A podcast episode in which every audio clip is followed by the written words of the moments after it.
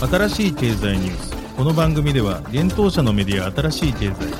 ブロックチェーン仮想通貨フィンテックに関する日々のニュース解説を平日毎日音声コンテンツでお届けしています。そして新しい経済ではブロックチェーン仮想通貨に関するニュース解説記事やインタビュー記事学習記事などのたくさんのコンテンツを掲載しております。ぜひ新しいひらがな経済漢字で検索してメディアもチェックしてくださいそして LINE 公式アカウントではメディアの更新情報を配信しております LINE 公式アカウントにもぜひご登録くださいこの番組は株式会社フィナンシェの提供でお送りします。フィナンシェはスポーツチームやエンタメプロジェクト、DAO などのトークンを購入して支援ができる新しいクラウドファンディングサービスです。サッカー J リーグ、野球、バスケなどのプロスポーツチームをはじめ、映画やアイドル、インフルエンサーなど100以上のプロジェクトのトークンがフィナンシェで購入できます。さらにトークン購入者はプロジェクトに応じたキャンペーン参加や NFT などの特典も。ぜひ iOS や Android でフィナンシェのスマホアプリを入れて新たな応援体験を味わってください。あなたの夢がみんなの財産になるフィナンシェ。現当社新しい経済編集部の武田です。大塚です。はい、本日は5月の30日月曜日です。今日のニュース行きましょう。フラクトンとシフトベースが提携、Web3 エンジニアと起業家の接点を創出。テラの新ブロックチェーン、テラ2.0稼働開始。バイナンスがイタリアで認可、欧州2例目。イーロン・マスク、スペース X 一部商品に同時コイン決済対応を明かす。阪神タイガースが公式 NFT 販売へ、パレットのブロックチェーン採用。SBI スマコン言語ダムル開発のデジタルアセット社と合弁会社設立へ。テザー USDT ポリゴン上で発行。ナイジェリアのイガンムタイガー FC フィナンシェでトークン発行。フォビジャパン IOST 上場へ。USDT のテザーメキシコペソのステーブルコイン MXNT ローンチ。バイナンスバーレーンで暗号資産サービスのフルライセンス取得。アメフト NFL プレイトゥーアーンゲームに進出。SBI と損保、コルダ活用で中古車部品のトレーサビリティとサプライチェーンファイナンス実現へ。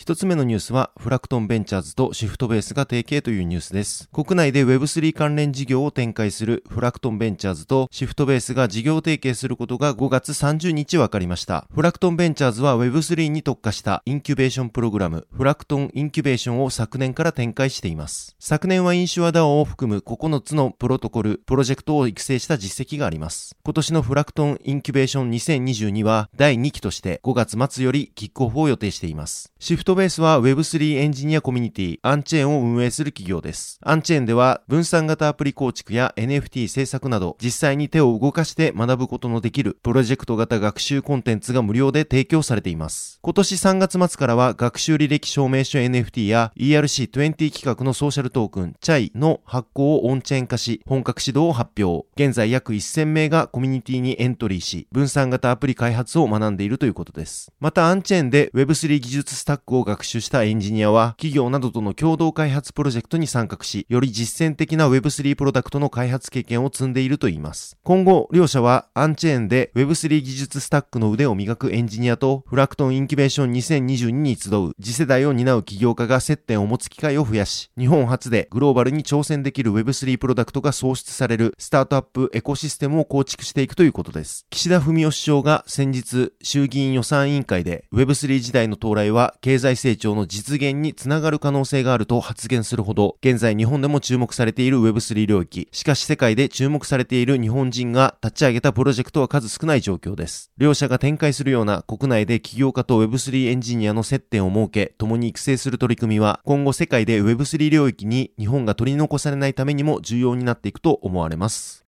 続いてのニュースは、テラの新しいチェーン、テラ2.0が稼働開始というニュースです。テラ USD、UST が米ドルとのペッグを維持できなくなった問題で大暴落した暗号資産テラルナの新しいチェーン、テラ2.0が稼働開始したことが分かりました。テラ2.0のメインネット名はフェニックスワンです。テラフォームラボ CEO ド・クオン氏が自身のツイッターで公表しました。クオン氏はパブリックノードサービス、ウォレット、エクスプローラーはメインネットに続いて間もなく稼働すると伝え、ユーザーがテラウォレットの残高を確認できる公式ポータルリンクも合わせて共有をしました。今月上旬に起こった UST の米ドルペック不安定化に起因する UST とルナの価格崩壊を受け、クオン氏はその再生を目的としたテラブロックチェーンのリバイバルプラン、テラエコシステムリバイバルプラン2を17日に第2案、改定案として提案。25日にはコミュニティ投票によって提案は可決されていました。このリバイバルプランではテラブロックチェーンとは異なる UST のアルゴリズムを引き継がない新しいチェーンとして、テラ2.0をハードフォークにより立ち上げ、UST またはルナを保有していた投資家に対し、問題発生前の5月7日14時59分と、問題発生後の5月26日16時38分のスナップショットに基づき、新たなルナを順次再発行するとしています。なお、今までのテラはテラクラシック、ルナはルナクラシックと解消し、新たなチェーンとそこで発行されるトークンがテラルナとなります。今後、旧ルナ、現在のルナクラシックのホルダーに対しては、保有時期保有額によって配布数は異なりますが、31日以降に各取引所で新ルナの配布が実施されていく予定ということです。なお、大手取引所バイナンスやクラーケングローバル、フォビグローバル、OKX、ゲート、ビットルー、クーコイン、バイビットといった暗号資産取引所が新ルナの取り扱い開始についてアナウンスをしています。続いてのニュースいきます。暗号資産取引所バイナンスがイタリアで規制当局の認可を取得したことが分かったというニュースです。バイナンスはイタリアの暗号資産事業に関する法律 OAM に暗号資産サービスプロバイダーとして登録し、規制上の承認を受けました。これによりバイナンスイタリアはイタリア国内の顧客に暗号資産に関連するサービスを提供できるようになりました。バイナンス共同創業者兼 CEO である CG 氏は次のようにコメントをしています。暗号資産のマスアダプションには明確で効果的な規制が不可欠です。私たちは経済財務省及び OAM がイタリアで完全な透明性を持って事業を行うために必要な要件を定義し、管理するために尽力してくれたことに感謝します。バイナンスは常にユーザーを第一に考えており、レジスターの実装などのアクションにより、私たちのプラットフォームが世界で最も安全で信頼できるものの一つであると確信しています。なお、バイナンスは5月初旬にフランスで欧州地域で初となるライセンスを、ライセンスを取得しており、今回のイタリアで2例目です。またバイナンスは直近では27日にはバーレーンでもライセンスを取得したことを発表しています。ています。続いてのニュースいきます。アメリカテスラ CEO イーロン・マスク氏が同じく CEO を務める宇宙開発企業スペース X の一部商品を対象に同時コインを決済導入することをツイッターで明かしたというニュースです。マスク氏はテスラの商品は同時で購入できます。まもなくスペース X の商品も購入できますと5月28日にツイートしました。またマスク氏はスペース X が提供するインターネットアクセスサービススターリンクも同時決済対応するのかというツイッターでの質問に対し、いつの日かとリプライしています。今回の同時決済導入についてスターリンクは対象外となるようですが、その可能性は示唆された形です。なお、スターリンクは人工衛星を使用したインターネットアクセスサービスで地上で提供される通信サービスにアクセスできない地域を対象にネットワーク接続の提供をすることを目的としており、ロシアによるウクライナ侵攻問題で一躍話題にもなっています。なお、スペース X で購入できる対象商品についての詳細は明かされていませんが、今回の発言により9円台を推移していた同時の価格は一時11円まで値上がりしました。記事執筆時点では10円台を推移しています。また、マスク氏は昨年12月今回のスペース X の商品と同様にテスラの一部商品を対象とした同時決済の導入をツイートで明かしており、同社は今年1月から一部商品を対象に同時決済を開始しています。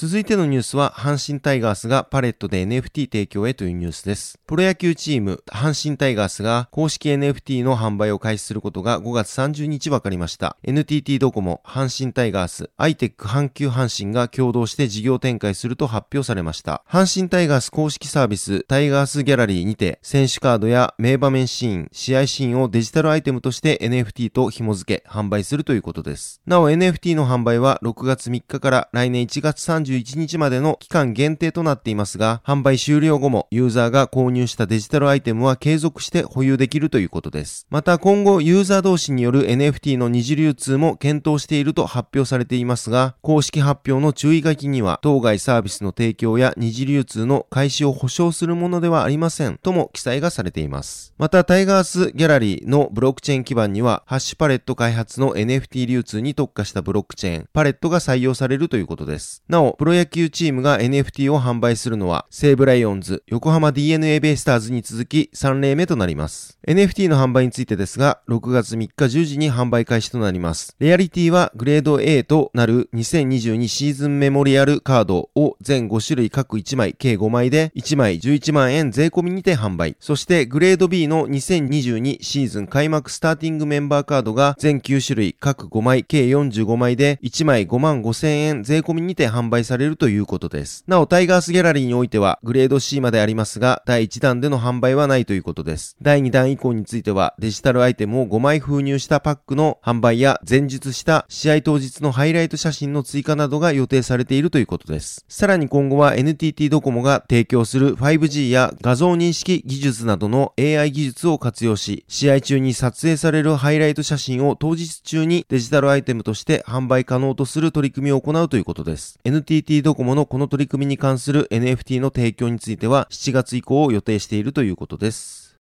続いてのニュースいきます。SBI ホールディングスがアメリカデジタルアセット社との合弁事業会社を新たに設立し、日本及び東アジア地域で事業展開することが分かったというニュースです。新会社は出資比率50対52で日本に今年中に設立されるとのことです。両社は新会社設立に関して基本合意したことを5月27日に発表しています。アメリカデジタルアセット社はスマートコントラクト言語 DAML を開発する企業です。DAML を利用することで異なるブロックチェーンで相互運用可能なアプリケーションを実装できます。SBI ホールディングスの北尾社長はデジタルアセット社は優れた技術や事業コンセプトを有しています。新たなキャッシュコンセプトであるスマート M 構想では、顧客一人一人に最適化されたロイヤルティプログラムを預金等に直接紐付け、かつロイヤルティ提供のプロセスをスマートコントラクトによって完全自動化するといったことが可能になり、顧客志向の画期的なキャッシュシステムが構築できると考えています。デジタルアセット社の技術を導入することで SBI グループのデジタルアセット関連事業の発展と、グループ事業の DX をさらに加速することを期待していますと発表でコメントしています。また、新会社設立に加え、SBI はデジタルアセット社に対し出資を行ったとのことです。なお出資額は不明です。デジタルアセット社にとってこの資金調達は昨年4月22日に完了した約130億円を集めたシリーズ D の資金調達ラウンドに続くものとのことです。このシリーズ D には投資会社のセブンリッチとエルドリッチが参加しています。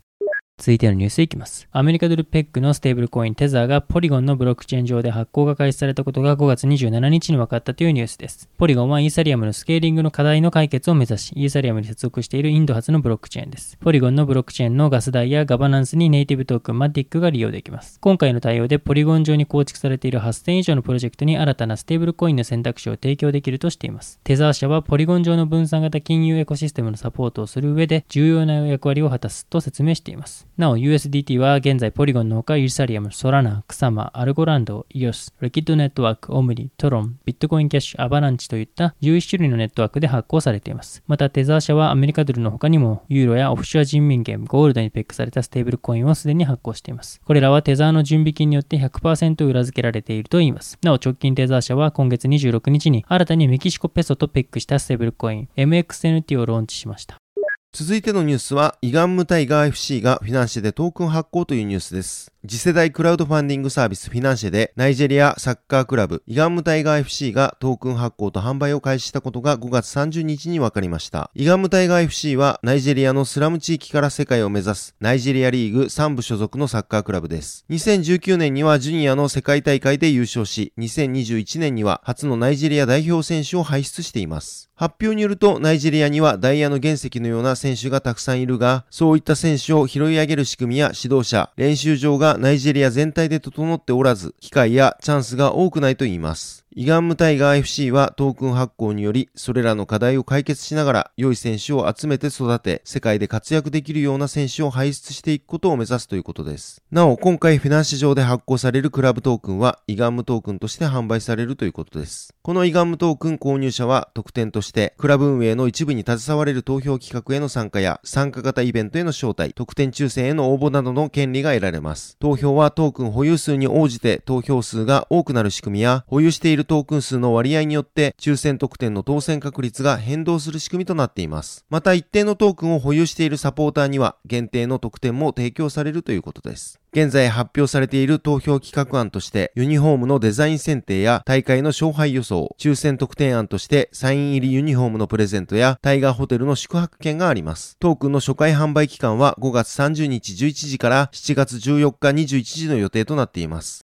続いてのニュースは、ホビジャパンが IOST 上場へというニュースです。国内暗号資産取引所、ホビジャパンが新たに暗号資産 IOST を取り扱うことが5月27日に分かりました。発表によると IOST の取り扱いは6月1日に開始する予定ということです。対象サービスは販売所サービスと取引所サービスです。入出金にも対応し、現物のみの取り扱いとなります。なお、ホビジャパンウェブ及びホビジャパンアプリがサポート対象となっています。現在、フォビジャパンの取引所では、ビットコイン、ビットコインキャッシュ、イーサリアム、イーサリアムリアムクラシック、ライトコイン、モナコイン、ネム、ステラルーメン、リップル、フォビトークン、ベーシックアテンショントークン、オントロジー、トロン、クオンタム、ジム、リスク、エイダ、ポルカドット、エンジンコインを取り扱っており、IOST が加わることで、同取引所での取扱い暗号資産銘柄は全部で20種類となる予定です。なお、フォビジャパンでは26日にビットコイン SV を6月中旬に取り扱う予定であることも発表しています。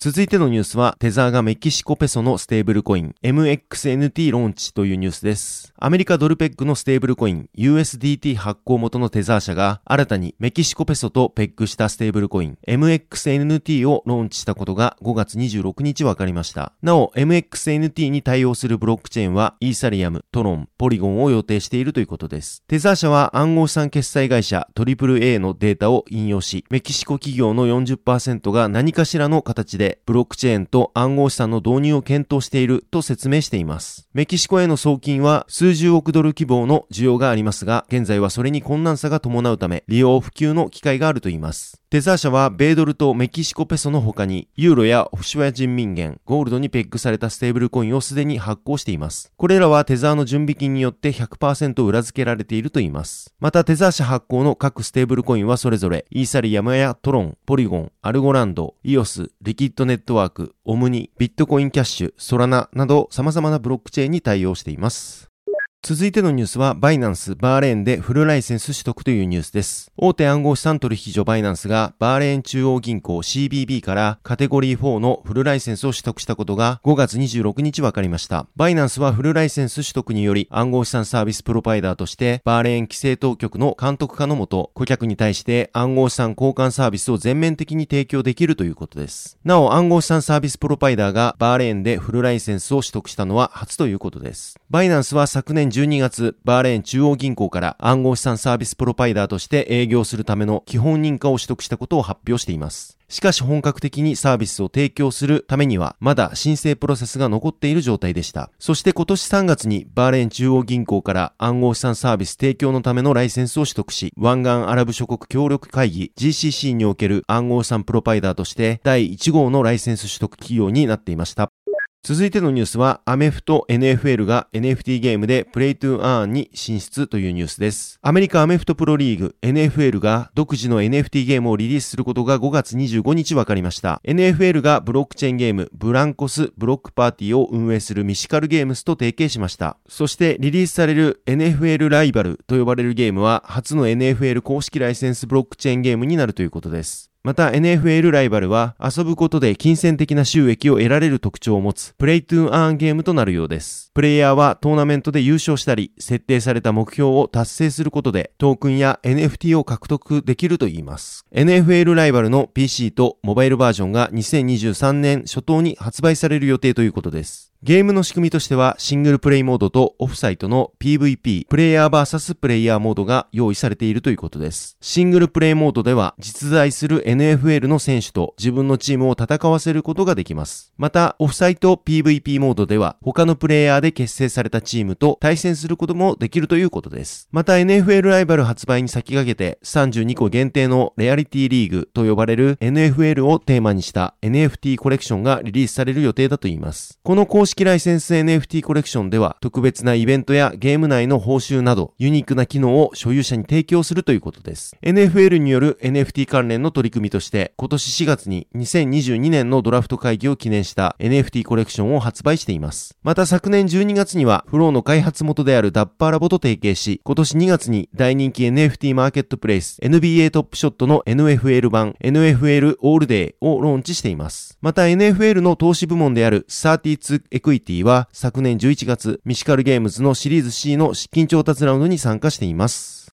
続いてのニュースは SBI と損保が中古自動車部品の流通にブロックチェーン活用というニュースです。SBI グループの SBI アフリカと、 SOMPO グループの SOMPO Light Vortex が、ブロックチェーンを活用した中古自動車部品のトレーサビリティの実現に取り組むことが5月26日に分かりました。これにあたり両社は、中古自動車部品分野における合弁会社 SS トレーディング株式会社を共同で設立、 SOMPO グループをはじめとした損害保険会社等を通じて供給される使用済み自動車を引き取り解体し商品化された中古自動車部品を SBI アフリカの海外販売拠点等に輸出販売を行うということです。これに対し日本初の中古自動車部品におけるブロックチェーントレーサビリティに取り組む方針です。また発表によるとトレーサビリティ実現の他にも機械学習を利用した使用済み自動車の購買需要予測等を行うとのことで、これらの取り組みによりリサイクル、リユース精度を向上し、地球環境の保全に直接貢献するとしています。日本においては使用済み自動車の発生台数は年間約330万台程度であり、自動車リサイクル法にのっとり、関連事業者を通じて適正処理が行われてきたとのことで、解体工程の中で発生する日本初の高品質な中古自動車部品は、アフターマーケットが未成熟な新興国にて強い需要があると SBI アフリカは説明しています。なお、新しい経済編集部が SBI アフリカ担当者へ確認したところ、今回のトレーサビリティ実現の取り組みには、SBIR3 ジャパンが国内サポートを行っているアメリカ R3 社開発のエンタープライズ向けブロックチェーン、コルダを基盤にしたプラットフォームの利用を検討しているということです。またこのプラットフォームが SBI グループ100%子会社のバイフィン保有のサプライチェーンファイナンス、サプライチェーンファイナンスプラットフォームであることも回答してくれました。また、部品販売における貿易取引にこのプラットフォームを活用することにより、取引量増加、資金効率の向上効果が期待できるとのことで、今回の取り組みがトレーサビリティを実現した上で、サプライチェーンファイナンスを通じてキャッシュフローの効率化を図る意図があるとの回答も得られました。なお、サプライチェーンファイナンスとは、企業の構築する部品や原材料の供給網といったサプライチェーンに金融機関が絡み、売掛債券の購入などを実施することで、製品の製造から販売までの一連の流れにおける企業の早期資金化をサポートする金融サービスのことを指します。